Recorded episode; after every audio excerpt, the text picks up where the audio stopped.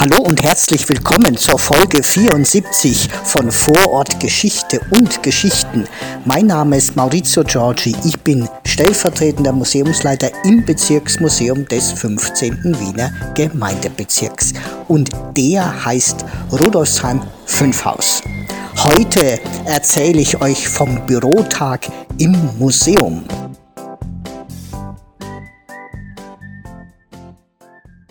Hallo Brigitte.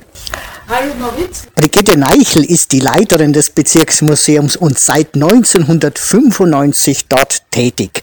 Und es gibt immer etwas zu tun. Mir gegenüber sitzt Marion Barilak, die ist zuständig für die Administration und macht auch die Assistenz der Museumsleitung. In einem Bezirksmuseum gibt es auch hinter den Kulissen immer etwas zu tun. Mal muss ein Handwerker kommen und etwas reparieren oder etwas montieren, wie unser neuer Kleiderständer beim Eingang. Viel Zeit und Geduld braucht auch die Recherche zur Sonderausstellung im nächsten Jahr zur Bildung und Schule. Die wird zwar erst im März 2023 eröffnet, aber wir sind bereits jetzt mittendrin in den Vorbereitungen. Bücher zum Thema müssen gewälzt werden, Datenbank durchforstet, eine Menge von Fotos gesichtet und mit vielen interessanten Personen muss gesprochen werden, die etwas zum Thema beitragen können und möchten.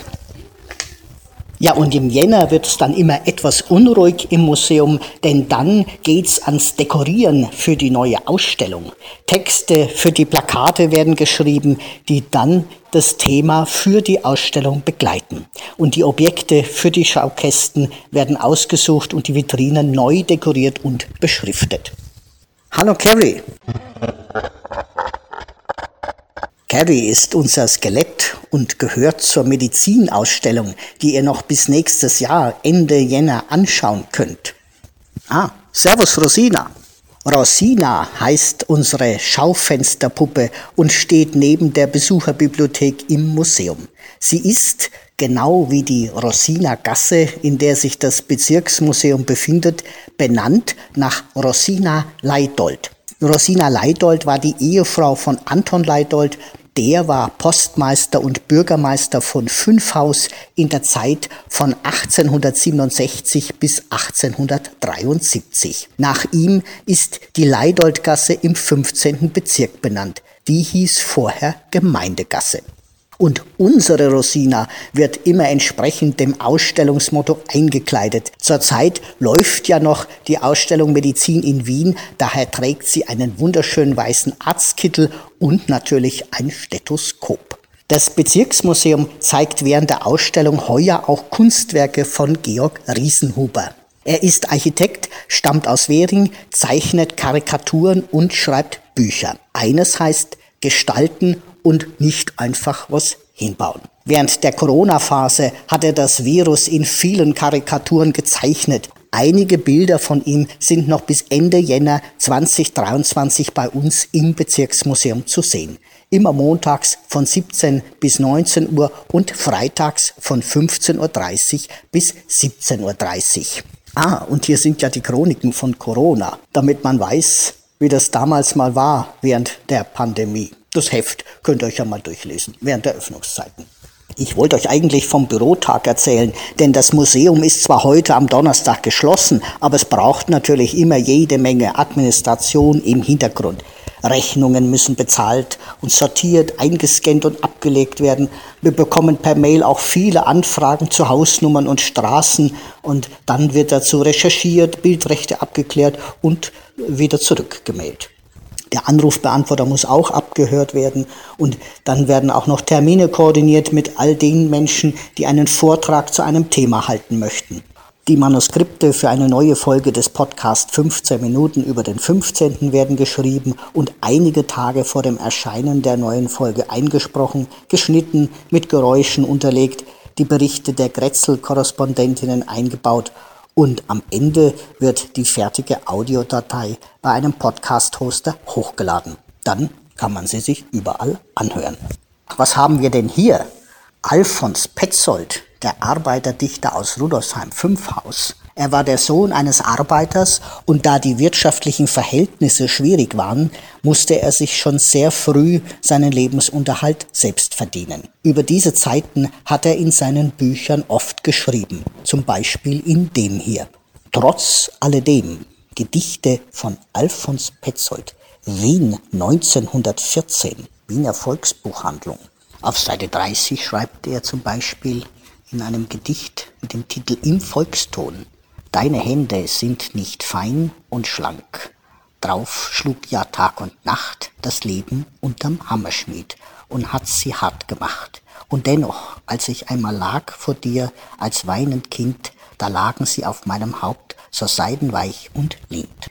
Ja, einige Gassen und Straßen sind nach ihm benannt, zum Beispiel die Petzoldgasse in Wien-Simmering, in Wien-Liesing, in Perchtoldsdorf und in Brunn am Gebirge. Eine Petzoldstraße gibt es auch in Innsbruck, in Adnang-Puchheim in Oberösterreich und in Marchtrenk, ebenfalls in Oberösterreich. Im 15. und 16. Wiener Gemeindebezirk erinnern Gedenktafeln an Alfons Petzold und im 11. Bezirk in Wien ist ein Gemeindebau nach ihm benannt. Und auch wir hier im Museum haben natürlich eine kleine Ecke mit Ausstellungsstücken, ein Plakat über ihn und auch sehr viele Bilder. Und soweit ich weiß, befindet sich der Nachlass von Alfons Petzold, dem Arbeiterdichter, im Fritz-Hüser-Institut für Literatur und Kultur der Arbeitswelt in Dortmund. In dieser Spezialbibliothek dreht sich alles um Literatur in der Arbeitswelt.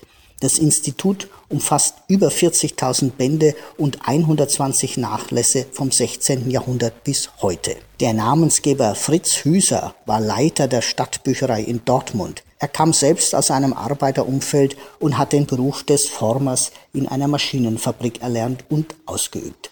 Die Former stellten die Gussformen her, aus der anschließend bestimmte Werkstücke aus Stahl, Eisen oder Metall gegossen wurden. Als Fritz Hüser einen schweren Arbeitsunfall erlitt und den Beruf aufgeben musste, ließ er sich zum Bibliothekar ausbilden. Seitdem hat er sich privat mit der Arbeit in der Literatur auseinandergesetzt und eine eigene Sammlung von circa 10.000 Bänden aufgebaut. Nach seinem Tod im Jahr 1973 erhielt die Stadt Dortmund seine Sammlung, wo man sie heute im Fritz-Hüser-Institut ansehen kann. Einige Nachlässe von Alfons Petzold finden sich auch im Archiv der Johann Wolfgang Goethe Universität in Frankfurt am Main in den Handschriftensammlungen der Nationalbibliothek Wien sowie in der Wienbibliothek im Wiener Rathaus.